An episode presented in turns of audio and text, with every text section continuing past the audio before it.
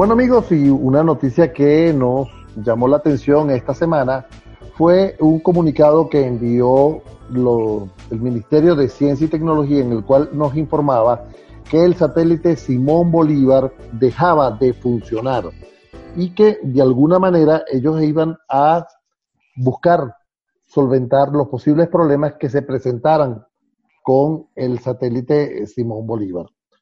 Por tal motivo, yo he querido conversar con un gran amigo, él es Eduardo Benítez. Eduardo es un experto, yo lo llamo así, aunque no le gusta que le digan así, pero es un experto en el mundo de las telecomunicaciones y el mundo satelital, porque ha estado, eh, ha estado trabajando para Teleglob, ha sido eh, director de Asuntos Regulatorios para América Latina de PANANSAP y secretario del Board de Directores de COMSAT Venezuela y tiene una amplia experiencia.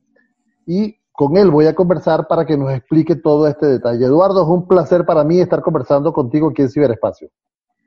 El placer es mío, Edgar, como siempre, conversar contigo y saludos a tu, audiencia. Eduardo, eh, lo primero, ¿qué pasó con el satélite Simón Bolívar desde el punto de vista de los expertos?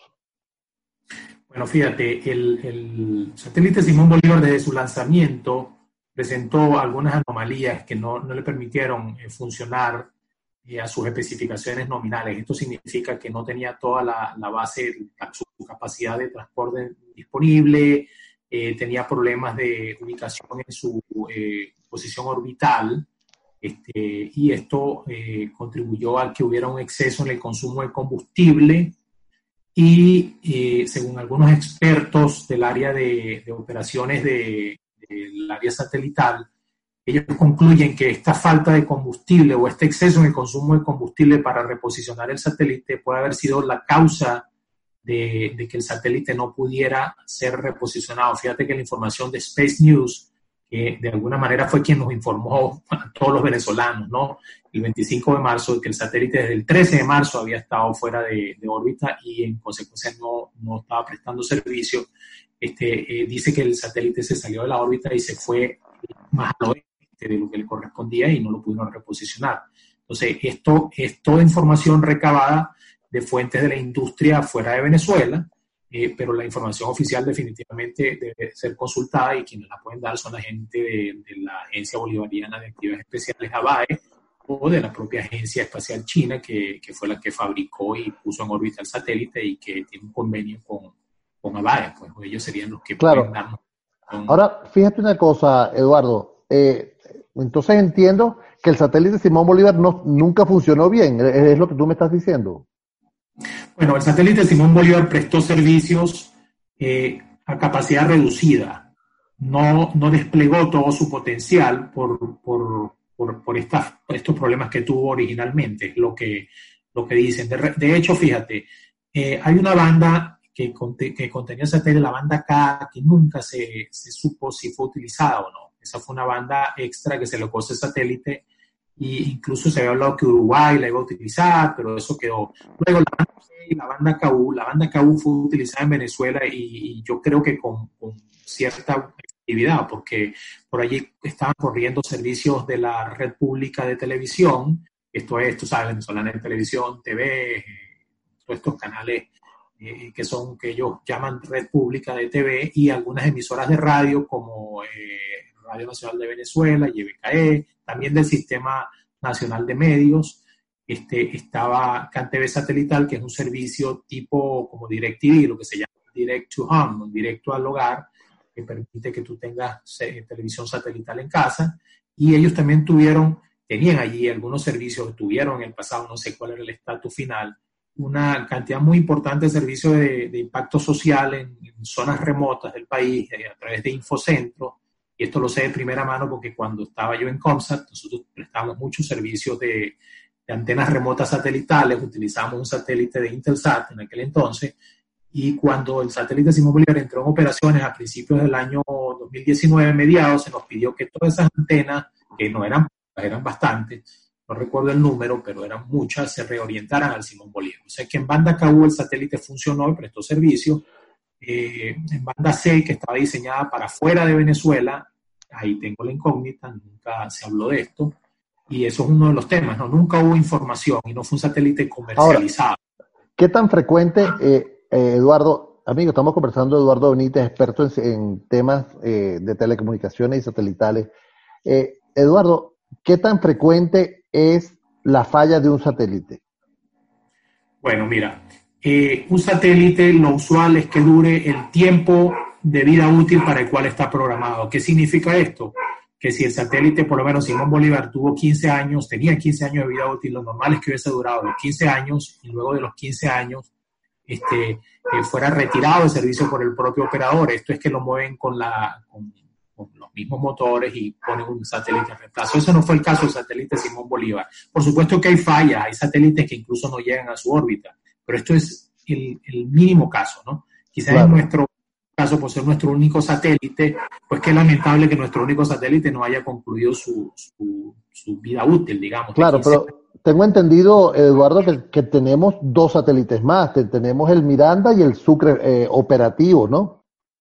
Correcto, estos son satélites distintos, eh, Edgar, porque son satélites de observación, eh, tienen aplicaciones que, climatológicas, de data, de, son de aplicación científica que los llaman, incluso no está en órbitas geoestacionarias, sino son satélites que están en, posiciones, eh, los líos que se llaman, eh, de que, que un satélite, son satélites distintos que recolectan información cada 24 horas porque, tú sabes, orbitan la Tierra.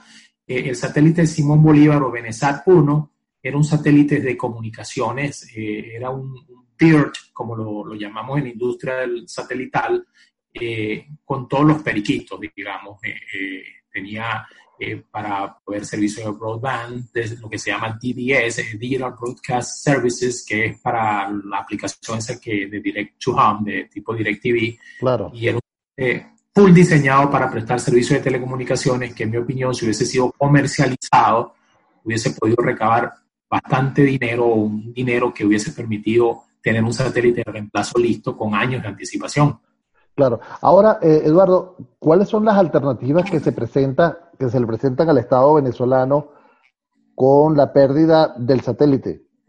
O, fíjate, sí, sí. Bueno, sin según informaciones de un, de un centro especializado que es IDS, que es público, ya eh, eh CanTV, eh, como operador, digamos, de, la, de la capacidad del satélite, o la propia BAE, no sé quién lo hizo, no tengo la información, ya ellos reubicaron los servicios de, en Intelsat.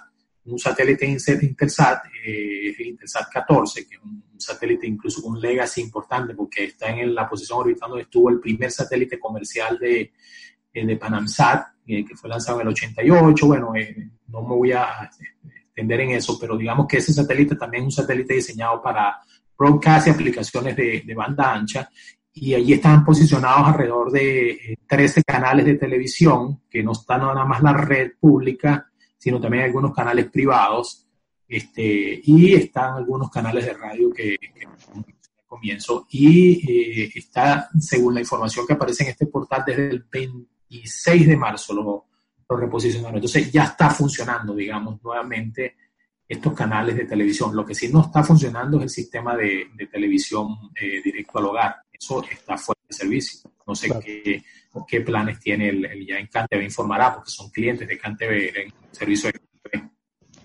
Amigos, estamos conversando con Eduardo Benítez, experto en telecomunicaciones y sistemas satelitales. Eduardo, eh, ¿cuánto tiempo tardaría colocar un nuevo satélite en órbita?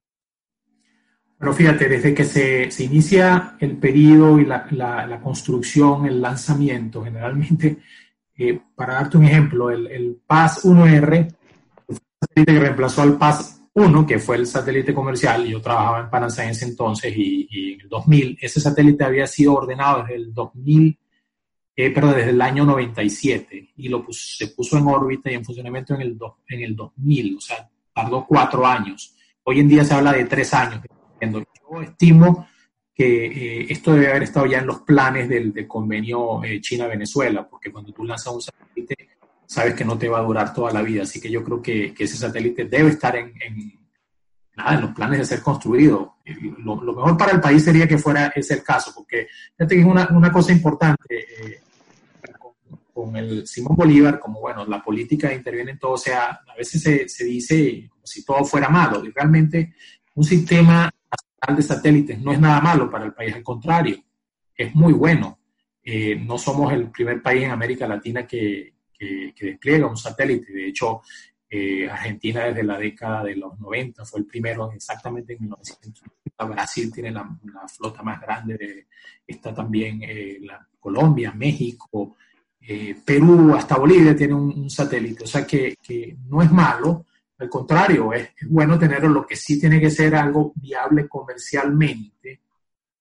la Agencia Bolivariana de Actividades Espaciales todavía tiene la, obligación de, operar y, hacer el, el track satélites, o sea, que, que, la actividad no se acaba eh, per se y lo lógico sería que haya un reemplazo, un satélite, esta vez sí, que se comercialice, que no sea nada más un, gasto de dinero para el erario público, sino que al menos que sea autosustentable, ¿no? Como esa palabrita tan, tan bonita, pero que es tan difícil, ¿no? Lograr claro.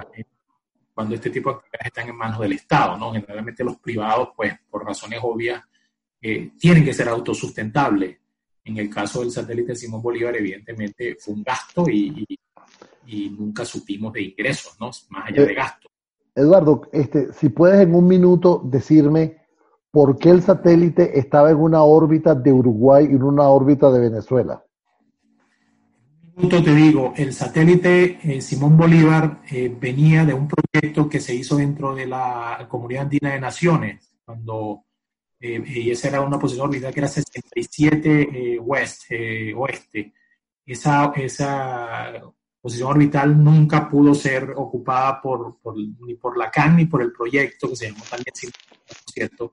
Y entonces en el año, creo que 97, por esa fecha, se llegó un convenio con, con la República del Uruguay y entonces ellos se dieron la, la, posición orbital 97 a cambio de una cierta capacidad en ese, y entonces se lanzó satélite con bandera uruguaya, por cierto, eh, Edgar, porque de acuerdo al, derecho internacional y específicamente a las regulaciones satelitales en, esa materia, en, la International Telecommunications Union, el ITU, eh, el satélite es de la bandera del país que haya coordinado la posición orbital. En este caso, pues la, la 97 este, oeste, perdón, era de Uruguay. Sin embargo, el satélite evidentemente está operado por, y controlado desde Venezuela.